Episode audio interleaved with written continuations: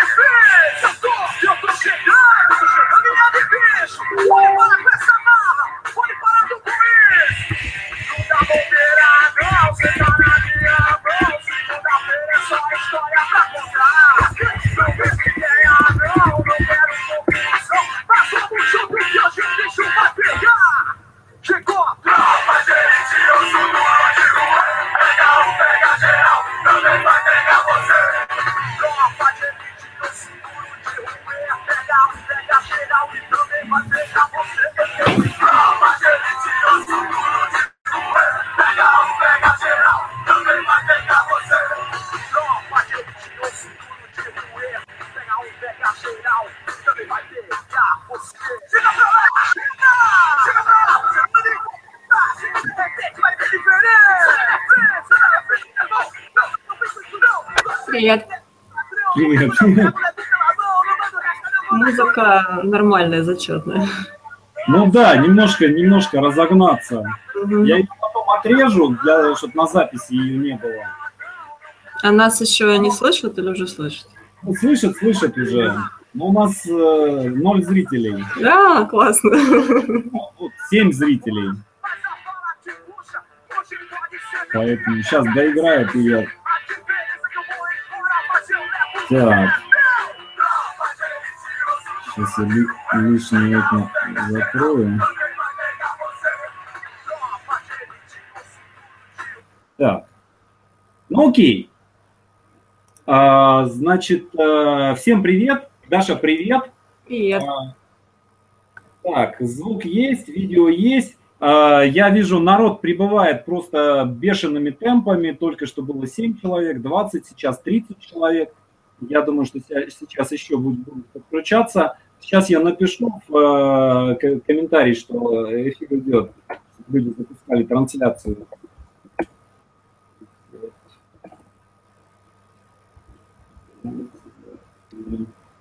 А, Так, коллеги, значит, э, вы можете оставить комментарии на сайте. А, Там можно залогиниться под любой соцсетью. Все, в общем, довольно, довольно несложно. Сами, сами вы ноль.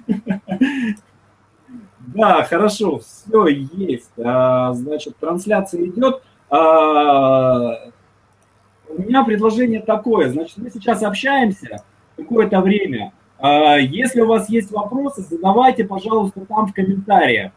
А, Потом а, минут 40-50 мы будем общаться, потом я оставлю время, и а, мы ответим на ваши, ну, в смысле, Даша ответит на ваши вопросы.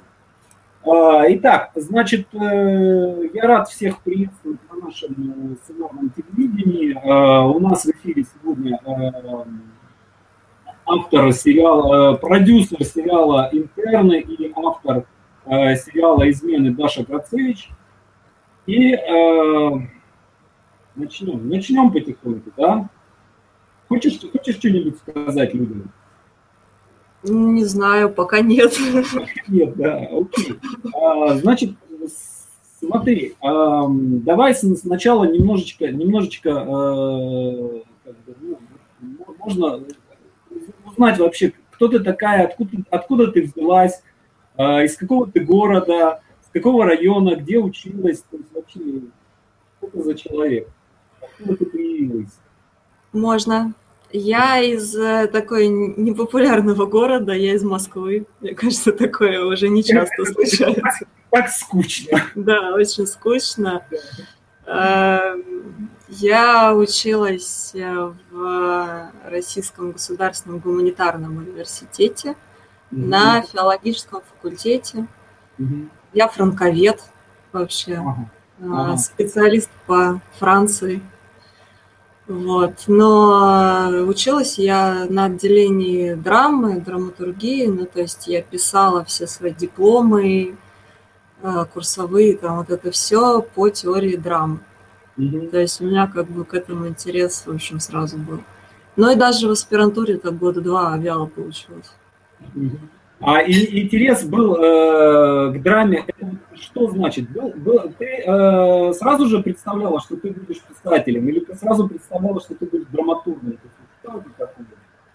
Ну, Писателем я представляла, что я буду очень рано, с 10 лет. Э, начала писать к ужасу родителей, потому что мне кажется, что лучше бы я наркотики начала принимать.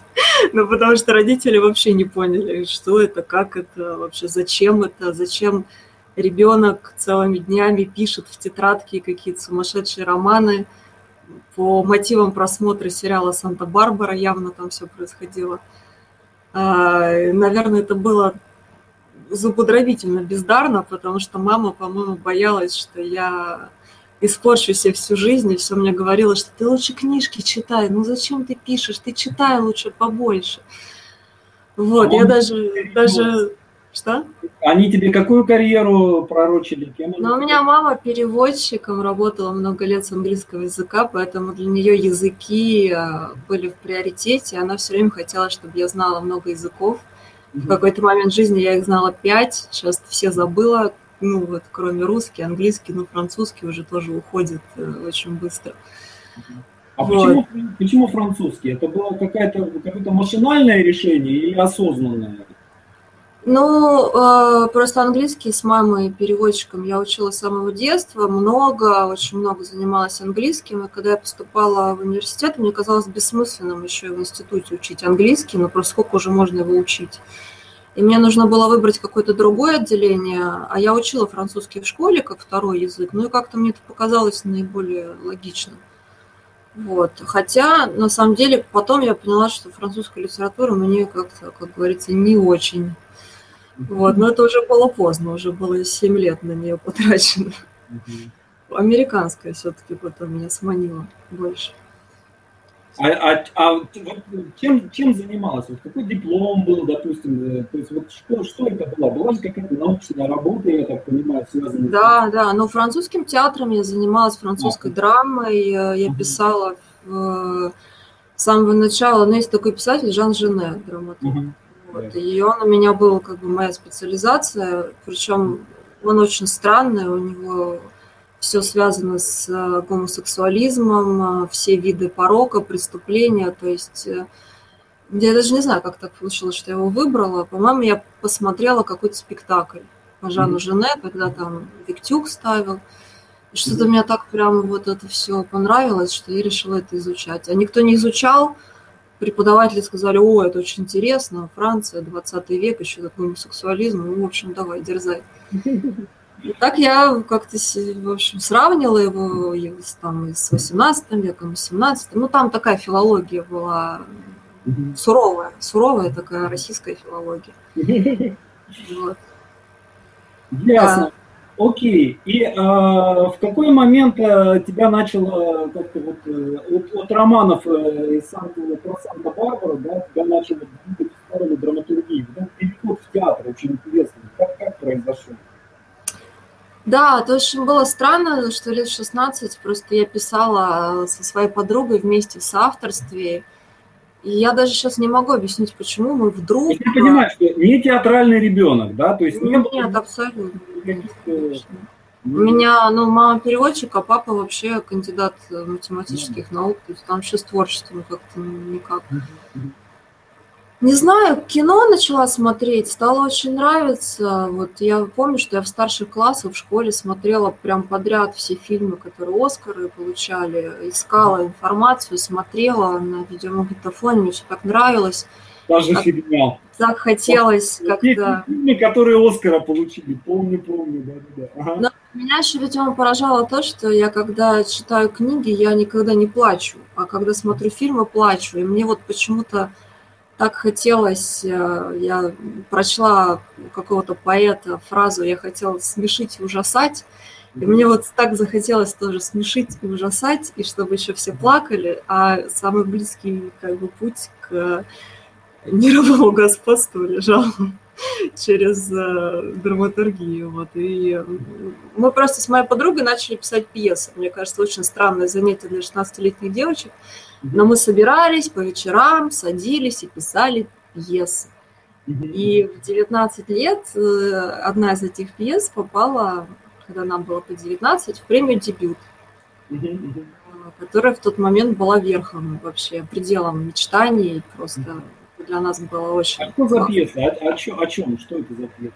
Ой, пьеса была очень странная. Это было такое... Мы перечитали Горина и. Шварца. И это была такая фантазия на тему сказки «Синяя борода».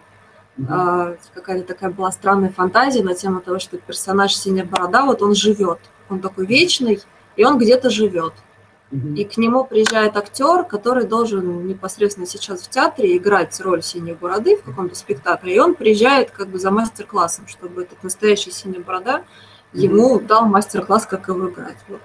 Ну и там, естественно, э, какие-то убитые жены ходили. Ну, в общем, смешная была пьеса, на самом деле, она всем очень нравилась. Она не выиграла в том году премию дебют, но мы съездили... А была, была где-нибудь поставлена? Не, нет, но она такая детская на самом деле. Она была напечатана в каком-то сборнике. Больше, знаешь, э, дала какое-то моральное право, потому что сразу и родители по-другому отнеслись, как-то их вот это вот ну, потому что когда я в 16 лет сказала, что я хочу в АВГИК, а я сказала, что я хочу в АВГИК, честно, на сценарный факультет. Mm-hmm. Мне мама сказала, что кино – это все по блату, mm-hmm. а мы никого не знаем. Mm-hmm. Поэтому лучше получи фундаментальное образование там как хочешь. Но я туда шла прям целенаправленно. То есть план был, план был э, потом вторым образованием в ГИК, да? Нет, я второе образование никогда не хотела получать, я очень не люблю учиться. Не при тебе будет сказано, поэтому я не думаю даже о том, чтобы еще поучиться, у меня просто какая-то к этому неприязнь возникла. Но в том, что я очень хорошо училась, у меня и красный диплом, и серебряная медаль, я, видимо, устала от этого. Закрыла, закрыла тему. Ну, да, я вот все, я отучилась.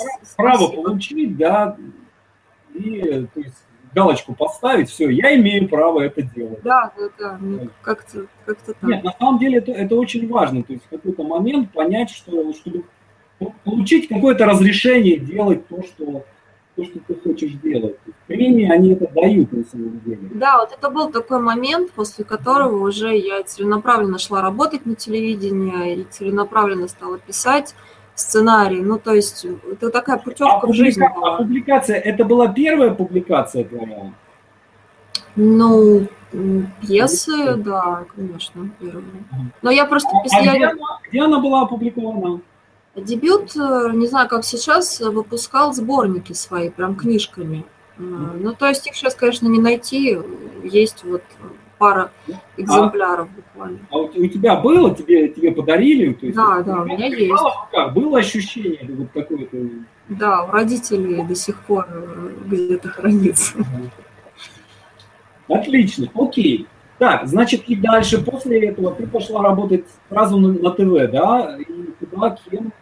Как, зачем? Но я поработала чуть-чуть литературным переводчиком. У меня есть два романа опубликованных в моем переводе. Причем один даже я им даже чуть-чуть горжусь, потому а что, что это последний роман Генри Миллера. Угу. А, но, но это даже не роман, это такая автобиографичная книга, книга о друзьях называется. Угу. Вот, я ее переводила, вот мне было 20 лет, э, я ее переводила, наверное, год, это было очень серьезное литературное испытание но потому что там еще все было про секс с ненормативной лексикой. Я в тот момент 13 э, э, синонимов к слову член у меня там использовалось только не член, а другое слово. Вот, и э, это, это были твои, то есть это ты придумывала или это было? Я искала, иска... нет, у, у них-то, ну, английский язык, он прямолинейный, там использовалось два слова, и все было отлично, а у нас так невозможно, как бы, и а, мне приходилось... Это, это очень интересно, кстати говоря, я вот тут, э, помнишь, э, не знаю, может быть, видела у Элмара Леонардо, у него есть э, такие правила для начинающего писателя. Вот. И он там пишет, что э, всегда нужно использовать, когда ты говоришь, что кто-то что-то сказал, всегда нужно использовать одно слово сказал. Угу. Вот. Я начал, э, что-то заинтересовался, начал э, искать, какие есть варианты э, по-русски заменить слово «сказал». И я не помню, я их нашел что-то штук 150. Да, да, да. Русский язык в этом, в этом плане, он, он более, более, более разнообразный. Ну, мне кажется, английский тоже очень разнообразный, потому что есть такая же статья или там заметка Паланика, она тоже известна ее в интернете, про то, какие слова нельзя использовать писателю. Он-то Мгм. как раз вот эти все сказал, подумал, он вообще их все отрицает и говорит, что все, все, наоборот нужно сложно писать. Ну, в любом случае было очень интересно, и это был классный опыт. Мгм. Вот. А непосредственно работать я начала на телеканале НТВ. А можно, можно еще, еще, еще э, буквально одно, одно слово по, по поводу перевода. Вот ты говоришь, это, это был интересный опыт. А вот что дает вообще, что дает перевод писателю? Работа над переводом. Вот Работа с языком. А? Но работа с языком для меня, э, ну, я не знаю, я не, не профессиональный переводчик. Может быть, то, что я делала, было абсолютно непрофессионально, и так делать нельзя. Но я себя чувствовала так, как будто мне приходится писать книгу, потому что вначале я писала перевод, Мгм. вот, ну просто перевод, вот что происходит. А потом я пыталась, и это не было литературным произведением вообще ни разу. Это было просто набором слов. А после этого нужно было, учитывая стилистику Миллера, очень сложную, попытаться из этого создать произведение, и чтобы это было еще не мое произведение, а его произведение. Ну, то есть такого опыта у меня, ну, это страшный геморрой, так уж если по правде, еще и за это платили, ну, даже меньше копейки. Вот, и поэтому это чисто вот, мне кажется, такая тренировка какого-то пера, Мгм. когда ты пишешь книгу, но не ты пишешь книгу. А Это не очень желание что-то от себя добавить? Так, ну, я думаю, что я добавила, прям вот гадалки не ходи, но там есть еще редакторы, которые вроде как все это Реалии, да? исправляют, хотя я не знаю, ну, действительно ли они там над этим парятся. Вот. а, И а, вышла книга, допустим. А какое это издательство? Это АСТ было тогда. А, АСТ. Ну, понятно, значит, небольшой тиражик какой-то, не- недорогое какое-то издание такое простенькое, да? Ну, я, я, я не интересовалась тогда, какой тираж, но просто Миллер известный писатель. Я еще переводила Кена Фоллета, который вообще, ну, очень популярный, детективы такие, Мгм. исторические. Но это был ад, это было про войну в Египте. Я помню, что я там чуть- чуть-чуть не сдохла, потому что ну, вообще я ничего в этом не понимала. Там было что-то про Ромеля, и все так, ну, это все очень сложно, история. Я помню, что это было... Ну, просто его много читают, он тиражируемый автор. Может быть, и сейчас переиздается. Я, кстати, никогда не интересовалась. А вот, э, ну, вот когда ты взяла в руки э, пьесу, да, напечатанную, это было какое-то изменение статуса. А вот было какое-то ну, желание, вот вышла книга, да, вторая, перевод, э, было желание пойти в магазин, подержать ее в руках, или уже вторая книга, это уже так как-то вышла и ладно. Нет, я покупала их. Я покупала, но просто для меня это было не... Но у меня не было амбиции в этом Мгм. роде. Мне как я никогда не хотела... Ну, я позже начала хотеть, чтобы у меня была книга. Я, может быть, сейчас хочу, чтобы у меня была книга. А вот э, в тот момент э, для 20-летнего человека это были скорее... Я пробовала воду. То есть меня, меня это не сильно возбуждало. Я говорю, меня больше возбуждало то, что у меня был пропуск по ставке. То есть вот это я считала достижением. А то, что у меня книга, ну, ну книга и книга. А кто ее ли помнит? людей, у которых есть книга? Ну, ну, во-первых, их действительно У много. каждого второго есть книга. Да, конечно. А переводчиков так вообще. Ну, еще бы свою, ну, я еще понимаю, да. Так, Так, ну а тебе это как-то помогло наличие вот этих вот книг э, в профессиональном плане и в карьерном? ой, да про них никто не знает. Я вот хоть рассказала сейчас, наконец-то, хоть Я, кому-то. я впервые узнал. Это никто не знает, да. Это, это никак не помогало вообще ни в чем. Так, купишь Миллера почитать, да, и с удивлением обнаружишь, что... А там даже другая фамилия стоит, поэтому А. это я вообще там все, все зашифровано. Все, пойди докажи, что это я. Окей, и как, э, и как после этого на ТВ ты попала? Но на ТВ я попала одновременно с этим, на самом деле. Э, Я работала литературным редактором на сериале «Бедная Настя». Это была первая в моей жизни работа. Мгм. Вот. э, Меня туда устроили чисто по знакомству, потому что я училась на филфаке, у меня был хороший русский язык, а там требовались э, редакторы, которые помогали бы сценарий превращать в нечто хотя бы напоминающее 19 век.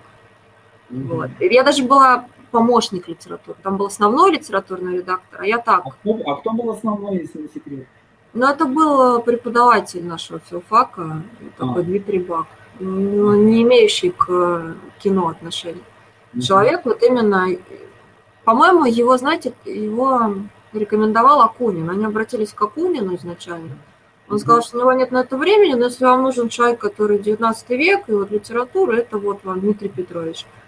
А я была его студенткой, и он предложил мне, он просто тоже не справлялся, предложил мне там грязную работу выполнять, первые как бы корректировки. Я это делала. Познакомилась с компанией Амедиа, соответственно.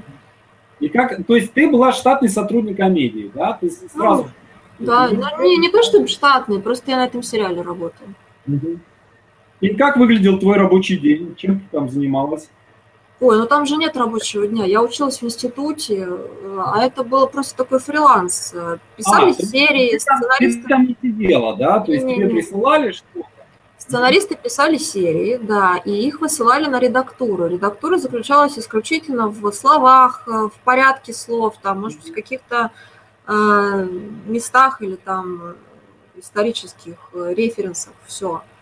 И то я делала такую работу подготовительную, а литературный редактор основной там уже все делал. Вот. Но работа была просто, просто прекрасная. Мне в тот момент казалось, что я занимаюсь чем-то очень важным. Но «Бедная Настя» был заметный сериал, между прочим. Да. А много, много, как- какой? Я помню, что там же какое-то безумное количество серий было. Да. Какая нагрузка у тебя была? Сколько ты серий читала в неделю? Я вот сейчас не припомню, но мне кажется, они сдавали 5 серий в неделю, мне кажется. То есть пять серий в неделю надо было прочитать. Но я много- могу, могу ошибаться. Правки много было. По-разному, разные были авторы, у кого-то больше, у кого-то меньше, разные были серии. Там, когда просто про любовь, было Мгм. мало правок, а когда там начинались э, всякие придворные Мгм. дела, там, там Жуковский даже действовал. Я помню. То есть, ну, там вот было больше правок, да. Но А объем был не очень большой. Вот интересно, кстати говоря, вот всегда, вот в этих исторических сериалах и фильмах, там всегда есть такая проблема, да, что э, люди смотрят, э, особенно там, если человек хоть что-то понимает в истории, да, э, смотрят и начинают придираться, да, вот это не так говорили, это не так говорили, вот это не, не так люди одевались, не так, не так стояли, не так сидели, вот, но при этом, э, когда, ну, если э, делать, например, э, полностью реальные аутентичные язык, полностью реальные аутентичные какие-то мизансцены, да, и реалии какие-то, какие какие были на самом деле, да, то современный человек этого просто может не понять. Есть, ну, потому что просто ну, отсутствует некий примитивный аппарат для того, чтобы воспринимать, что там на самом деле происходит.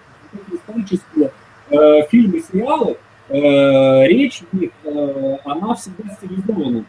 Там не настоящие, не настоящие, как бы, Э, вот вы это как-то ну, имели это в виду? Или вы Ну. прям вот олдскульную такую... Не-не, мы как раз занимались вот этой стилизацией. То есть э, сценаристы писали практически современным языком, но с поправкой. Кто-то больше старался, кто-то меньше старался, у кого-то там лучше получалось, у кого-то хуже получалось. А мы старались это еще немножко стилизовать под то время. То есть Просто в- надо понимать, что в тот момент с медиа работали американцы очень плотно. И для них это было, ну, то есть наличие консультантов и редакторов, это было очень важно. Я не знаю, как сейчас пишут э, исторические сериалы, не имела с этим дела. Но этим всем занимались американцы, при том, что они не могли проверить реально. Ну, то есть они как бы говорили, это важно, вы должны это сделать. А они не могли судить о том, в итоге, какое качество этого получается. Это уже как получалось. Они с с одной стороны контролировали, а с Да, другой с стороны другой нет, да. Это как странно получалось. да? Ну, А Они, из-за этого проблемы какие-то, из-за этого контроля. Но я не настолько была вот с бедной Настей именно связанной. Я позже работала на сериале, как не стыдно в этом признаваться, «Счастливы вместе», на котором тоже был большой контроль американцев. Там это чувствовалось гораздо сильнее. Не стесняться. Это Sony, да, по-моему? Да, Соня. Нормальные ребята. Я их очень Не, люблю. Просто время, разное время. Когда я работала на себя счастливы вместе, там, в 2006 году, это было классно, действительно. Сейчас об этом говоришь краснее так немножко. Это все. Окей, мне, я просто помню, по-моему, как раз-таки про бедную Настю рассказывали э, историю, что там была э, какая-то американская сценаристка, да, работала на сериале, и в этот же момент как раз э, происходила забастовка сценаристов. Вот. И она вроде как не имела права по условиям гильдии, не имела права работать, и она просто сидела в помещении. А не работать тоже она не имела права, потому что у нее был контракт, не знаю, байка или нет. Не слышал? Я, я не в курсе. Нет, не знаю. Ну окей, ладно. Так, э, ладно, после, после бедной Насти э, у тебя сразу были, да, счастливы вместе? Да, а, да, да практически а, сразу. И, а там ты была уже сценаристом, да? Да, но дело в том, что я просто проработала полтора года в эфире, ой, в, в эфирном промоушене каналов НТВ, а потом ТНТ, но это было чисто для заработка. Я занималась анонсами. А, и эм, в тот момент э, проводили кастинг сценаристов на проект «Счастливы вместе», потому что приехали американцы и набирали группу. С Крамером работала, да, с Джеймсом? А, ну, непосредственно с Джеймсом я виделась буквально несколько раз. У нас работал Рик, я не помню его фамилию, честно говоря. Джейм, Джеймс набирал, да, я помню, что я у него проходила собеседование, но просто у меня была позиция выигрышная абсолютно, потому что американцы сказали, что мы пишем сериал, котором есть э, два, ну там три женских персонажа. Писать без женщин в сценарной группе нельзя, должны быть женщины. Более того, одна женщина должна быть возраста нашей старшей героини, ну там 40 лет, да, а вторая женщина должна понимать нужды нашей младшей героини. Младшей героине было там лет 14. То есть они искали того, чего не существовало в природе. 14-летнюю сценаристку? Ну, я, конечно, не 14-летнюю, но максимально молодую. Ну, понятно, что, опять же, я говорю, 2000, по-моему, пятый это год был или шестой, шестой, когда они проводили этот кастинг, я была такая одна мне кажется, кто у них вообще по возрасту подходил. Мне там было типа 21, ну, что ли. То есть они меня взяли сразу. Я написала какой-то отвратительный... преимущество. Да, я написала какой-то отвратительный, ужасный тест. Ага. Вообще первый в своей жизни, где я впервые увидела эту американскую там схему записи сценария, где я впервые увидела вообще сценарий живьем и написала какой-то тест, пришла к Джеймсу, он на меня так скорбно посмотрел, сказал, ну ладно, мы тебя берем. И все. А дальше, собственно, началось как бы началось обучение вообще тому, что нужно было делать. Очень повезло. Я Сколько лет ты там работала? Ну, я, да недолго. Ну, просто я как попала на «Счастливы вместе», а, на самом деле это был совершенно не мой проект, не мой тип юмора, мне он давался очень тяжело. Но я попала после этого в сценарное агентство и уже начала работать э, там на разных. А вот интересно, как вот в какой момент ты почувствовала, что это не твой, не твой тип юмора?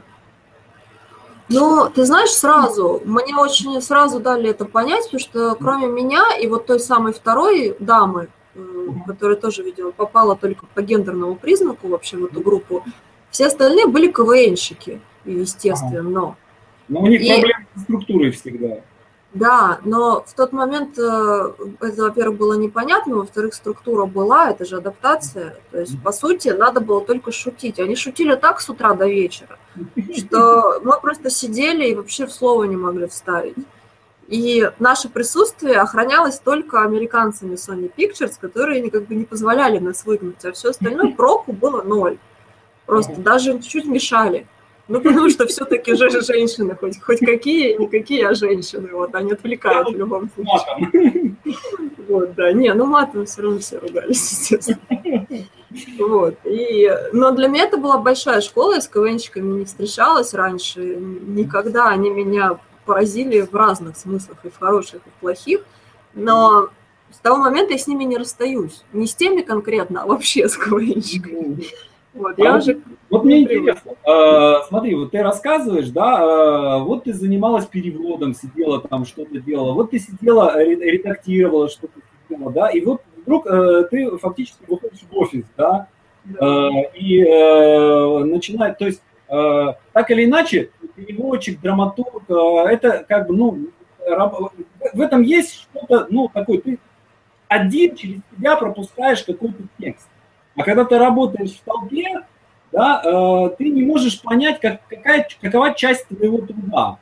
Что именно ты вложила в эту историю? Может быть, вообще даже, да, э, ни одной шутки, ни- ничего как бы ты не сделала, но само присутствие твое, да, оно что-то добавляет к работе над историей. Вот мне интересно, как проходил вот этот вот переход от автора-одиночки к э, автору части команды? Была ли Ну, ломка, была ли это осознанно, осознавала ли ты, что это происходит с тобой? Я думаю, нет, ну потому что я как автор не выступала в этот момент. Я просто ходила в группу, м, целый день с утра до ночи смеялась, потому что ну, реально очень смешно шутили, восхищалась и поражалась тому, что мне еще за это платят деньги, ощущала себя каким-то нахлебником, никому не нужным, естественно. Просто ждала, когда это все счастье кончится, но то, что не может же оно вечно длиться. И думала, чем буду дальше заниматься на самом деле. Потому что время еще было нестабильное, проект тяжело запускался, его все время э, грозили, что ли, прикрыть, то денег нет, то еще что-то. Ну, то есть я к этому относилась как к приключению какому-то. И просто один из этих КВНщиков э, в тот момент начал делать э, сценарное агентство, которое работало с э, СТС тоже, там, вот все вот эти ситкомы первой волны адаптационной, вот после «Моей прекрасной няни» были там «Кто в доме хозяин», там на РЕН-ТВ какие-то шли ситкомы, но их же все кто-то писал. Вот Мгм. это все писали вот мы, ну вот какие-то какие-то люди. Это у у нас даже одно время нас не писали в титрах. Был такой псевдоним э, коллективный Роман Романов, который фигурировал как сценарист. Слушай, круто, я этого не знал. Вот такая была жизнь, Роман да. Романов. да. И это была такая вот э, У группа. американцев у них есть псевдоним Алан Смити, которым называют режиссера, которого выкинули из титров. А, ну вот. Когда увольняет режиссера или, или, или нет, когда не, не увольняет, а когда режиссер уходит с проекта, он имеет право поставить псевдоним. Вот он ставит псевдоним Алан Смит. И вот там на, на представляешь, да, на этот database, на это, Мгм. там Алан Смит, у него фильмография там, Крутой. крутой, крутой но и разнообразный сценарист. Роман Романов это круто, я не знал этого. Слушай, а КВНщик это имеется в виду кто? Это Шабан Муслимов? Да, да. А, да, я, я знаю очень хорошо. Да, он же как раз с Sony работал. Да, ну, да. ну, Расскажи, расскажи, и что, и как, как ты с ним поработала? Ну, такая была А он веселая. раз, слушай, а он как раз в то, в то время, он меня звал к себе главным редактором. То есть мы с тобой могли в, то время, это 2000 Да, 2007, наверное, год. да, я ушла в восьмом году от них. Да, да, да, да. да. Вот. э, Ну, то есть я у них года два провела, да. И а, вот, вот работа со сценарным агентством. А, что, вот как, как это выглядит вообще? Расскажи, как, как, вот, как тебя на встречи выводили, какие проекты когда вот при- предлагали, то есть как это выглядит? Зарплату получала или процент? Но ты же понимаешь, что ты сейчас получишь информацию о, о процессе, который сейчас не работает уже. Это Ну, было мне- вот нет, именно того времени. Как. Мне, мне интересны все модели на самом деле.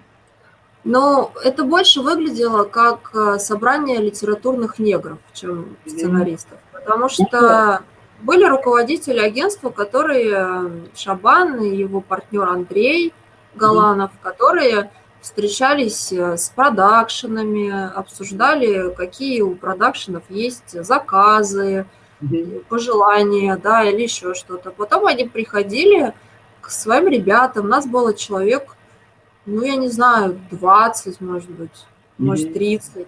Ну, там в разной степени вовлеченности были люди.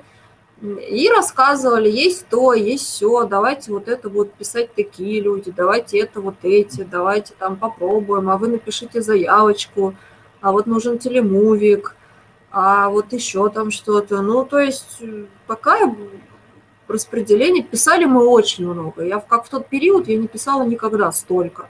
Mm-hmm. То есть были какие-то заявки бесконечные, какие-то серии. Как... Ты включался в сериал, подхватывал его на 30-е, 80-е, 150-е. Ты просто вот как бы прыгал и все. На встречи мы сами попадали очень редко. Mm-hmm.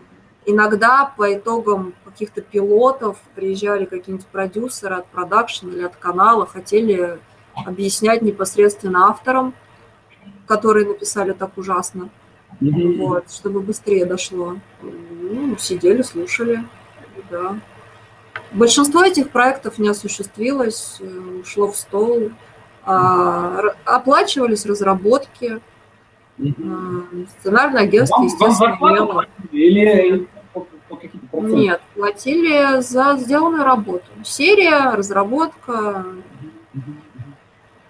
а кто ну, еще в то время, э, кто, кто-то как бы стал заметным после, после работы? Он назывался, он назывался, насколько я помню, гильдия авторов. Да, правильно. Да.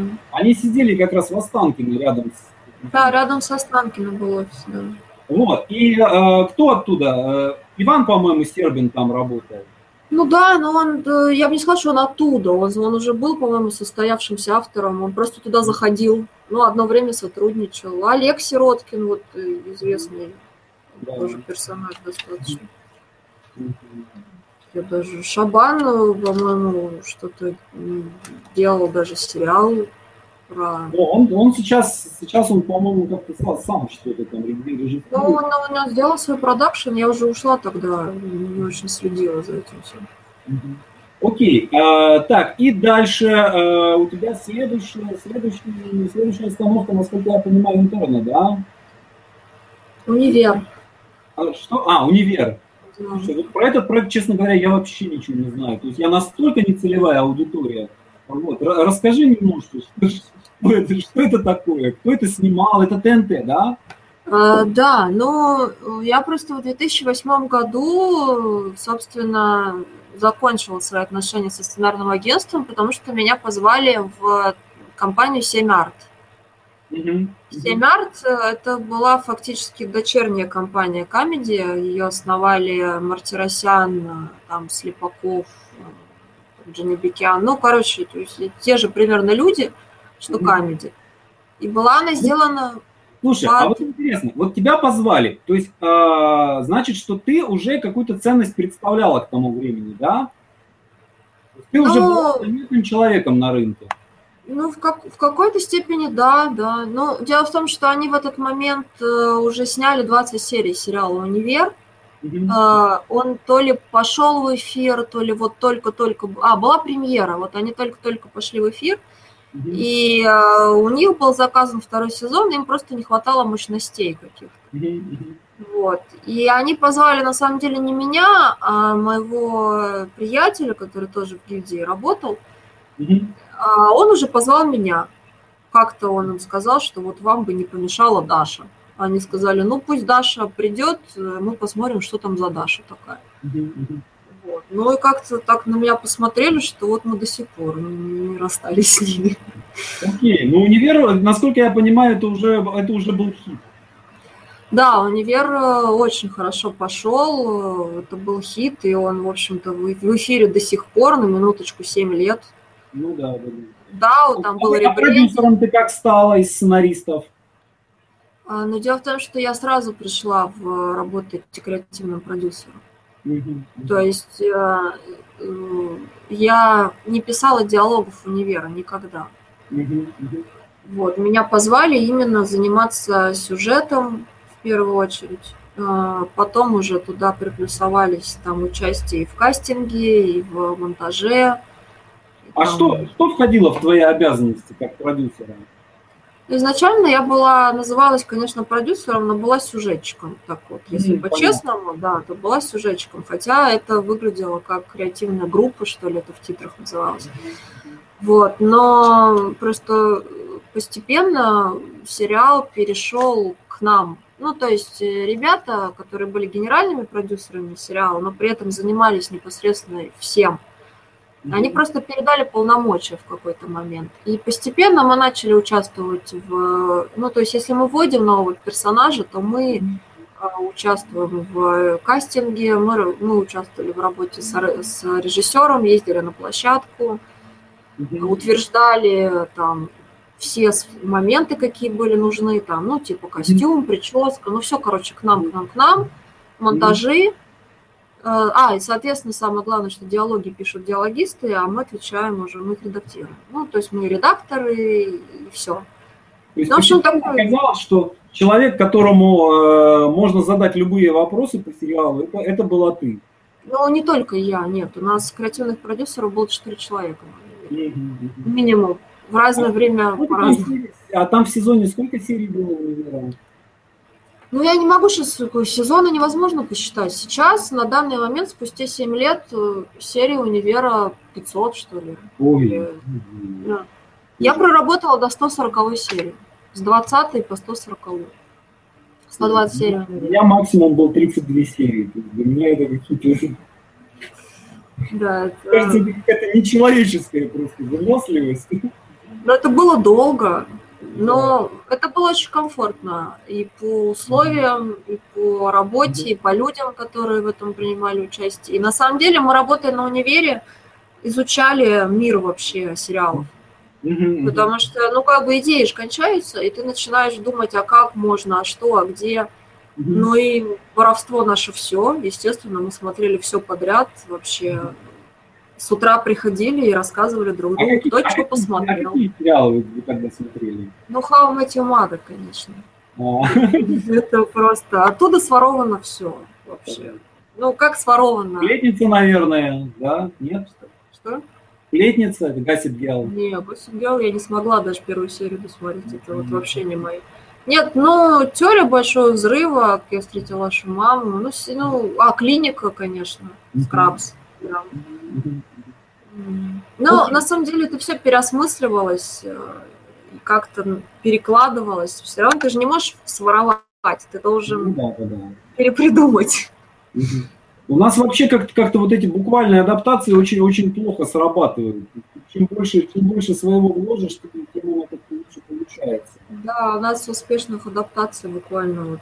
Они кончились как-то, их время кончилось, прошло. Мы лучше можем писать, чем адаптировать, на мой взгляд. Ну да. Окей, так, и, а, значит, дальше у нас идут интерны, да? Да, интерны. И я так понимаю, что туда уже ты как, как просто как-то плавно перетекла, да, из одного проекта в другой. То есть тут уже не было никакой особо ломки. Да, я, уча... я не участвовала в запуске интернов, даже не буду примазываться к этому, это все другие люди делали. Я пришла на ну, в районе 20 серии, потому что мы пытались запустить другой проект, но он не получился. То есть ну, у него даже не было эфира, вот вообще ничего не получилось. И как только он умер своей смертью, я пришла на интерн. И на интернах с 20 по 280. Цифры, которые меня просто в ступор в какой-то вгоняют. Да. И как, как, как вот это можно все, все в голове держать? Ну, был период, когда я могла, мне вот так говорили, 140 серия, я говорила, что в ней происходит. Я знала все линии вообще. Сейчас, слава богу, позабылась, но уже практически там полгода интерны закрыты. Но... Это, это какой год интерны? Интерны? Это, наверное, Девятый. 2009, да? А, вот как раз в 2009 году, я помню, мне Елена Анатольевна Гремина переслала сценарий твой а, под названием. Сказала, вот девочка пишет интернов, вот написала сценарий. Я помню, я прочитал просто отличный сценарий. Мы тогда запускали кино без пленки, вот, и через меня шел вал просто. Там. Я, я читал 300 сценариев в год.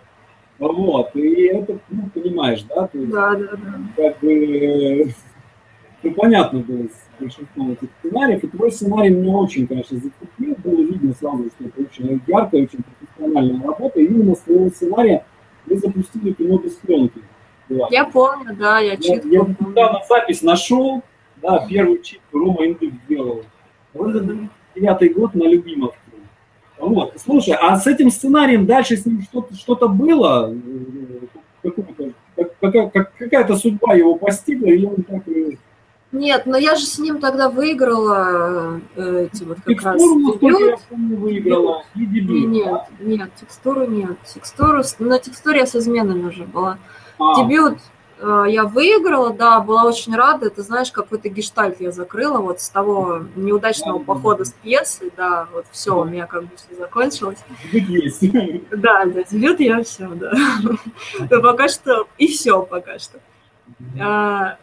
Э, недотроги тогда прямо их прочитала вся Москва, я со всеми встретилась, меня позвали все продюсеры, на, надавали мне каких-то авансов, ну, нематериальных, естественно. Вот. Ну и как-то и все, да, на этом все закончилось. Потом еще в течение нескольких лет раз в год или два раза в год возникал какой-нибудь продюсер, который говорил, сейчас, сейчас мы все сделаем, да. Ни разу это ни во что не вылилось. Ну, а сейчас я уже перестала, честно говоря, посылать даже его, потому что я считаю, что, ну, все, он Ну, устарел, он мне уже не вытеснили его, да? М? Вытес- Измены его вытеснили. Но дело в том, что я написала потом еще один сценарий, и сейчас я считаю, что как бы он лучший. А недотроги такая, ну, довольно детская вещь, несмотря на то, что, ну, наверное, она была эффектная, но сейчас я знаю, что все надо делать как бы по-другому. А я бы, может, и взялась его переписать, но под режиссера, а тут уже начинается. Ну, как бы, а при этом зачем искать режиссера, если мне кажется, что я могу сейчас написать лучше другое Ну да, да, да. и уже написала, ну, как мне кажется, лучше. Ну, то есть, э, я думаю, что недотроги, вот они выполнили какую-то свою функцию первой ступени, совсем не обязательно быть фильму такому. Может быть, потом надо быть какому-то другому фильму на ту же тему, но уже по-другому. А ты написал еще один сценарий, это тоже полный метр, да? Да, я написала полный мир. А у тебя есть какие-то проблемы с тем, что нет полного метра? У меня нет никаких проблем. Я написала этот сценарий просто потому, что я, когда закончила измены, это был 13 год, я очень устала от них, и мне хотелось написать что-то, не писать сериал следующий, а Мгм. просто вот написать так что-то другое. У меня была идея, история, которая мне очень нравилась, я ее написала. Мгм. А вот сейчас вот фу не сглазить, мы хотим ее вот буквально сейчас запускать, этот фильм. И вот я надеюсь, что все нормально будет. Но это не потому, что, боже мой, я живу без полного метра. Да я бы жила дальше, честно. Не беспокоит меня это. Окей, нет, у нас просто, я по, по себе знаю, что, что у нас э, сценарист, у которого нет полного метра, он считается как сценаристом. Хотя при этом там у Винса Джерригана, да, и у Дэвида Саймона нет, нет полного метра, и ребята ну, решили по этому поводу не комплексуют. Странная какая-то история. Вот. Окей, а, а измена это 2012 год, да? А ты ее, ты ее писала, когда ты имела в виду какой-то канал, или вот просто села, ну, как-то само написалось? Рассказываю. Измены э, я придумала очень давно, еще вот в бытность мою в гильдии авторов. Э. Она это существовала в виде заявки, называлась «Сеанс одновременной любви». Такое было название. Вот. И тогда это было отвергнуто очень жестко с тем, что ну, такие истории не должны по- появляться на российском телевидении. Вот. Я, да, я запомнила это, на меня произвело впечатление, я подумала, что я, может, действительно какая-то неправильная. Но меня это до такой степени как-то беспокоило, что я просто написала пилот, просто так. В одиннадцатом году это было. Я его принесла ребятам сюда в Камеди, моим генеральным продюсерам, и сказала, ну вот, вот, вот такое у меня есть. Мгм. Они прочитали, сказали, о, господи, нам это надо срочно показать э, телеканалу ТНТ. Я им запретила показывать, пока не напишу вторую серию. Мгм. Опять же, мне никто ничего не обещал. Я просто сказала, не надо показывать первую, в ней ничего не понятно. Ну, ты была не уверена в том, что сможешь вторую написать или что? Ну, потому что я считала, что я долж... что именно во второй серии я покажу именно какой сериал. А что по Мгм. моему пилоту, я это сейчас так считаю, не совсем понятно, что я имела в виду, как бы. Я написала вторую серию, мы показали эти две серии, и, собственно, с этого момента у нас был сериал. То есть Мгм. все дальнейшее я писала специально для телеканала ТНТ. Когда было четыре серии, мы уже искали режиссера. А я слышал, что вы сняли пилот, и он не в корзину пошел. Мы сняли, мы сняли два пилота, и все пошло в корзину. Первый пилот снимали, когда было только 8 серий из 16. А вы уже с Валерой работали, да, с Федоровичем? Да. Мгм. Эм, Слушай, а вот я э, тоже, я прочитал где-то интервью с, с тобой, и там интересная штука такая, которая меня тоже поразила, то, что ты пишешь без эпизодника. Да. И, и, ну как? Ну как, вы вроде видели как. как? Ну, это вот, ну, ты в голове это все держишь, или, или, или что, или как? Да, я, ну, ну, как сказать, я не то, что вот вообще без эпизодника, я набрасываю какой-то план, но он обычно занимает пол страницы и очень часто идет все равно Мгм. лесом. То есть, в общем, это так больше. Я просто не знаю, я пишу с поэпизодником все свои коммерческие проекты, конечно, как все приличные люди. Но все свои авторские проекты я не могу понять, нужна сцена или не нужна сцена, пока я не напишу ее в диалоге. То есть э, даже если по всем правилам вот он здесь должен что-то объяснить, но если это не идет, диалога нет, герой не живет, ну значит нет этой сцены. А ты иногда напишешь 40 сцен, а из них 25 не нужны. Ну вот ты что-то писал. Я поэтому сразу сажусь и пишу диалоги. Это очень тяжело, но только так что-то получается. А с- Поэтому со мной очень сложно с автором работать. Вот мы сейчас пытаемся работать в соавторстве. Это, конечно, прямо жопа, потому что ну, ничего, ну, не тяжело. Потому что я говорю, я набросаю план серии, а план серии, он ничего не понятно из этого плана серии. Пока серию не напишешь, вообще ничего не понятно. А у тебя есть какие-то норма, там, типа 10 страниц в день написать, или там сколько получится? Не, я очень ленивая. Я вообще, я очень мало пишу, на самом деле. Я, ну, я пишу 2-3 страницы, не каждый день, но на самом деле я просто думаю все время. То есть э, пока, ну, я сажусь и пишу, пишу только тогда, когда я уже знаю, что я хочу написать. А по Когда- времени долго пишешь вот эти 2-3 страницы? То есть, ну, Нет. села, села, записала за полчаса. и- Да, да, да, села, записала, да. М, Потом редактирую, но только через недельку, не раньше.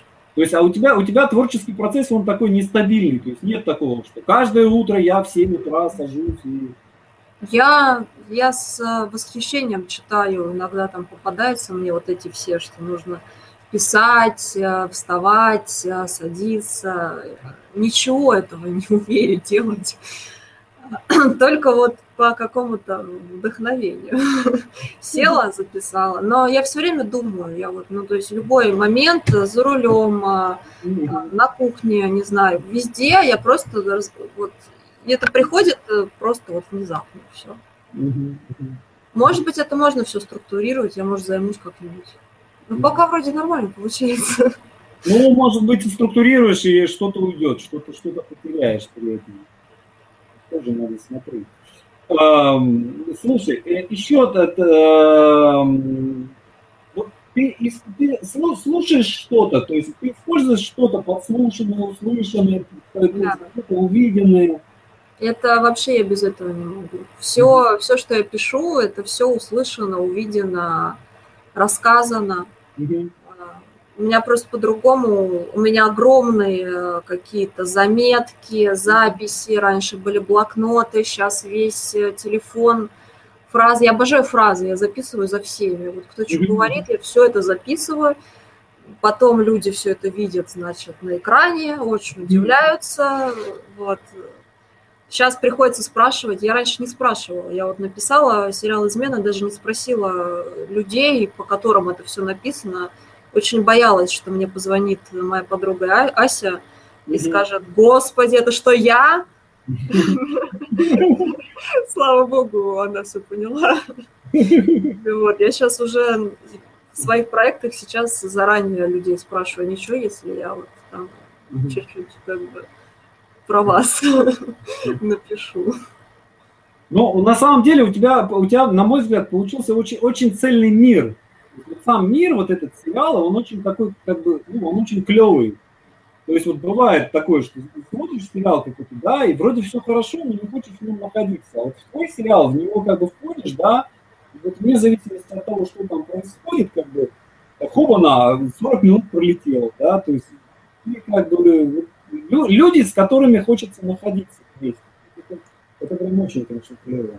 Но мне кто-то сказал такую фразу, что говорит, ну, сценарист один, продюсер мне сказал, слушай, а ты вот не боишься, что ты всех сейчас там, всю, ну, не всю страну, а кто посмотрел, пустила к себе в голову?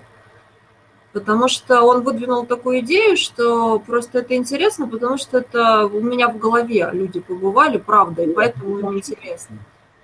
Но для меня вот э, это залог вообще творчества. Ну, потому что только впустить к себе в голову, только это интересно.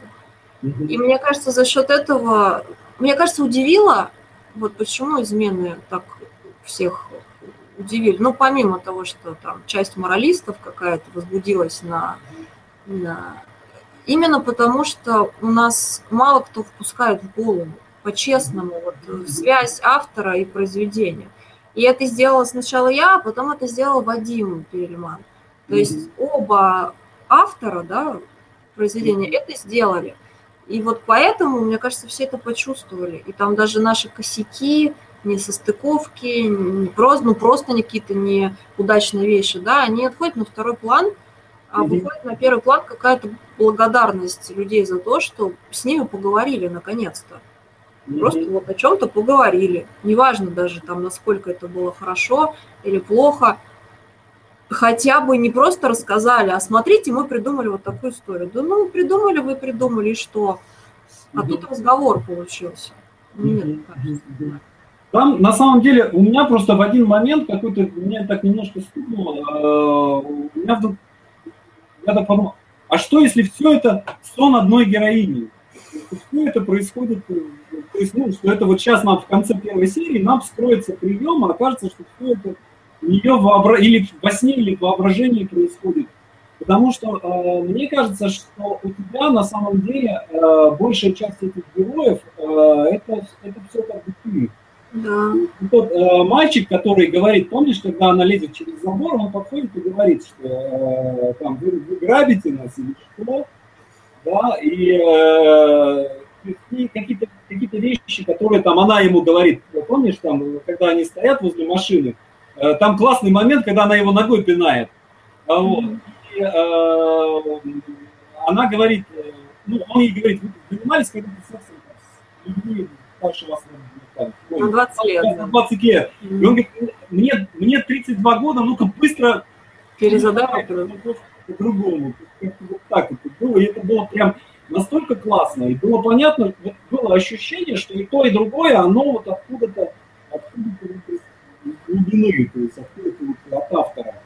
Ну, это, наверное, так и есть, потому что, например, когда сериал смотрел мой муж, он mm-hmm. смотрел, смотрел, его что-то очень сильно напрягало, а потом он сказал, господи, они все разговаривают, как ты.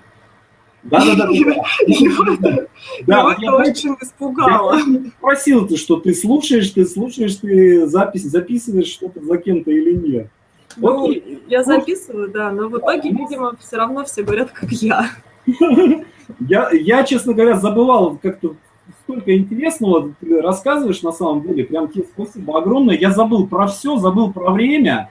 Вот. Я сейчас смотрю, у нас уже 20.54. Давай я э, сейчас посмотрю, есть ли у нас э, какие-то вопросы на, в комментариях.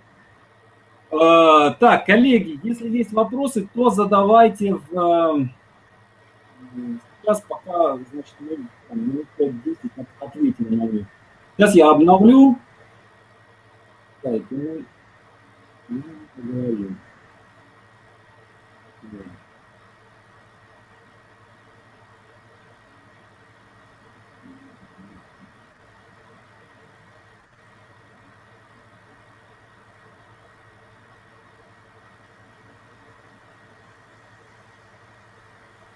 Так, э,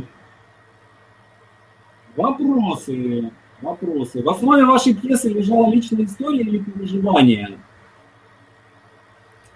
Пьеса про синюю бороду, ну, конечно, конечно, переживание. Так, э, окей. Так, а где... Сейчас, сейчас, сейчас, сейчас. Э, Дарья, добрый вечер. Скажите, пожалуйста, какие сценарные агентства существуют сейчас и как молодой сценарист может попасть в них? Я не знаю, честно. Ну, я могу ответить. Ну, есть Stardust прежде всего. Э, сейчас самое, это самое большое сценарное агентство. Они постоянно проводят э, конкурсы сценарные. Найди, наберите в Яндексе Stardust, э, зайдите на сайт, найдите контакты и отправьте туда свои работы. Участвуйте в. То есть в этом плане там все довольно просто. Cinemotion сейчас, к сожалению, не, не занимается агентством. Раньше было вот два агентства. Дарья, сколько часов в неделю вы работаете?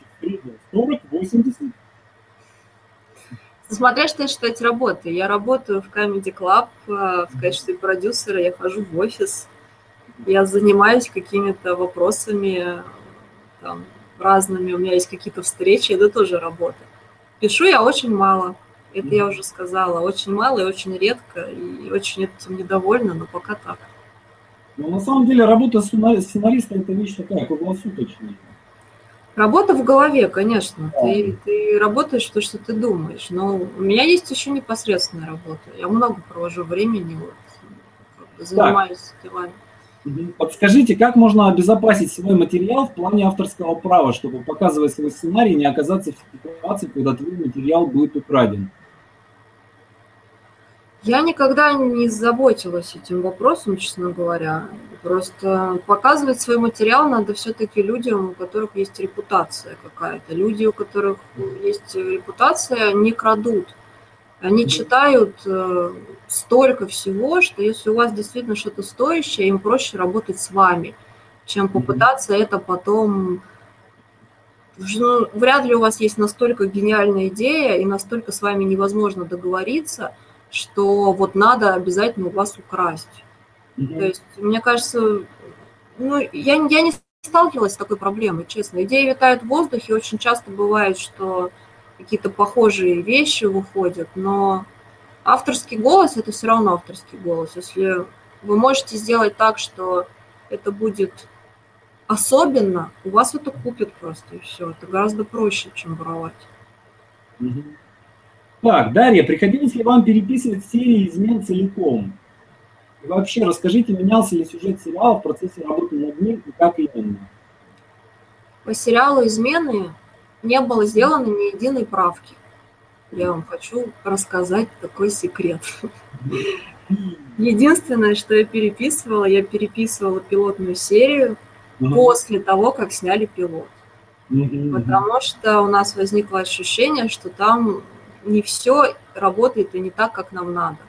И э, там было переписано несколько сцен. Во всем остальном сериале я ничего не переписываю. Если приходит вдохновение или просто интересная мысль, но нет возможности записать, что вы делаете? Додумываете или ждете, пока доберетесь до компьютера? iPhone всем помощь. Просто все записано. Да не, ну интересную мысль не забудешь. Конечно, если она пришла, ты ее сидишь, вертишь, она тебе возвращается. Я очень часто за рулем что-то придумываю. У меня раньше был блокнотик какой-то даже в машине. А сейчас э, все сам себе надиктовываешь э, в диктофон. Все прекрасно. Дарья, подскажите, если ваши сценарии в сети, можно ли их прочитать в открытом доступе? По-моему, недотроги лежат в сети. Я не знаю, недотроги, может быть, лежат. Да. Угу. Есть что-то, что не удалось сделать в изменах? Да, наверное, есть что-то. Я, ну, ну, просто, понимаете, есть э, вещь, например, которая в изменах сильно заметна, меня часто спрашивают про нее. Это линия шофера Даши Ольги. Mm-hmm. Очень частый вопрос мне задают, так все-таки лесбиянка она или нет. Mm-hmm. Но дело в том, что я написала, что она лесбиянка. То есть mm-hmm. в сценарии был э, в одной из последних сцен с ней на прямой вопрос «Оля, ты лесбиянка?» она отвечала «да». Mm-hmm. Это она говорила Юре, мужу Даши. А потом, через некоторое время, шла сцена с Дашей, где Даша тоже задавала этот же вопрос, и она говорила «нет». И так я и написала, потому что я имею в виду, что то, что ты можешь сказать постороннему человеку, ты не можешь сказать своей подруге, которая, возможно, перестанет с тобой общаться. Но мне сказали, что слишком сложно как-то.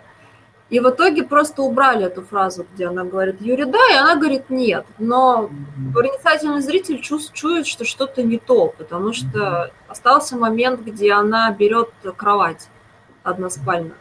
Вот, и меня прямо очень, прям вот, очень достают этим вопросом, так что же все-таки Соли? И вот мне не удалось ее таки сделать лесбиянкой. Mm-hmm. Да честно, не потому, что какая-то там пропаг... ну, пропаганда гомосексуализма, и мне запретили, нет, мне просто сказали, что-то непонятно, давай так будет. Ну, давайте. Но в итоге ничего не понятно осталось mm-hmm. все равно. Так, что сложнее, на ваш взгляд, в сериале, сцены или диалоги? Где быстрее истощаются идеи?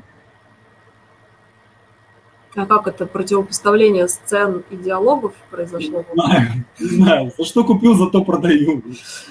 Сцены – это и есть диалоги. Но для меня вообще диалоги – это, как вам сказать, первоначален персонаж. Ну, характер, да? Характер – это структура, все. Диалоги, не диалоги. Если у вас есть персонаж, то все остальное вторично все равно. А персонажа придумывать сложнее всего. Ну, то есть, как он скажет, как он пошутит, это вообще, ну, это техника. Сложно сделать так, чтобы он говорил сам, шутил сам, чтобы он делал, а ты удивлялся. Чтобы он что-то говорил, а ты, говори, а ты сам себе говорил, о господи, вот даже вот так? Ну ладно, ну-ка, ну-ка, что там дальше? Ну, то есть вот это самое сложное. Мне очень нравится, кто-то как раз вот недавно в Фейсбуке писал, что перс, персона, американцы говорят, что персонаж это и есть структура. Ну, это, может быть, даже я в, говорила в интервью, это моя любимая фраза «character и structure». А, да, точно, точно. Наверное, как раз вот я это вот, вот, я почему-то думал, что Илья кинул. Ну да, наверное, это. Ну, это, я просто это услышала у какого-то заезжего американца, даже не помню, там, ходила типа Труби или не Труби. Ну, короче, кто-то вот выступал в Москве и сказал эту фразу, я, в принципе, все для себя поняла. Ну, это прям очень неглупый человек это сказал, потому что у меня прям в этот момент в голове так вот серьезно щелкнуло. Да, у меня вот тоже щелкнуло именно тогда. Я с, и с тех пор, в принципе, не разговариваю вообще о сюжете, только о персонаже. Так, э, Дарья, подскажите, каков алгоритм поиска и продажи пиара своей работы для начинающего сценариста без каких-то связей? Ну, наверное, те же самые сценарные агентства. Я просто, вы понимаете, в чем дело? Я вот работаю в Comedy Club, это очень большой продакшн, который все время находится в поиске и сценаристов тоже, и сценариев, и идей. Но вот вы меня спросите, а как к вам попасть? Я вот что-то сама не знаю, как к нам попасть. Потому что, ну, действительно нет такого отдела или чего-то. Ну, писать и посылать, писать и посылать, господи. Мне кажется, искать, все... да, искать э, адреса посылать. и посылать, и все, да. Так, э, ну, давай, наверное, на этом закончим. Сейчас последний вопрос э, дам. Дарья, какой совет можете дать начинающим смотреть фильмы, читать сценарии, может, есть какие-нибудь оригинальные рецепты? Совет, конечно, смотреть фильмы, а лучше смотреть сериалы. Mm смотреть по несколько раз серии, которые нравятся, угу. записывать в какой последовательности идут сцены, просто чтобы понимать, зачем они нужны, что в них происходит. А, когда пробуете что-то писать, в первую очередь подумайте, почему вы это делаете. Ну, mm-hmm. то есть э, мне вот очень близка позиция о том, что только личные переживания, личный опыт, личные какие-то травмы. Ну, то есть не обязательно, что э, обязательно что-то пережить, но даже если вас что-то очень сильно задело, этого уже достаточно, мне кажется, чтобы начинать писать. А техника и мастерство непосредственно сценарное можно добрать. Ну, вот с помощью Александра, например. Да.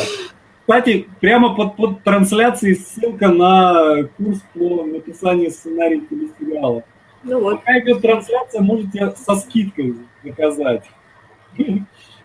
Ладно, слушай, спасибо тебе огромное. Я прям с огромным, с огромным удовольствием, все с огромным интересом. Очень, очень круто пообщались. Причем, что самое интересное, обычно во время трансляции постепенно люди отваливаются. А я сейчас смотрю, у нас с, каждым, вот, э, с каждой минутой людей становится все больше и больше. Начинали мы, у нас было 80 зрителей, сейчас 150 зрителей. Люди присоединяются, присоединяются и присоединяются. Это вот. личное, личное обаяние, я считаю. Да, да. Слушай, спасибо огромное. Слушай, еще одна просьба, один вопрос, вернее. А, ты, вы сейчас, э, я сейчас запускаю журнал э, под названием «Сценарист». У нас только что вышел первый номер. Ты не будешь против, если э, я сделаю распечатку этого интервью или во второй номер мы ее поставим? Конечно. Да, естественно, я тебе покажу, ну, расшифровку покажу, чтобы ты вычитал. Да, конечно, хорошо. Все, спасибо тебе огромное. Тебе спасибо. Счастливый. Спасибо тебе за, за сериал. Спасибо. А вот, и надеюсь, еще много интересного увидим. Пока. Пока-пока.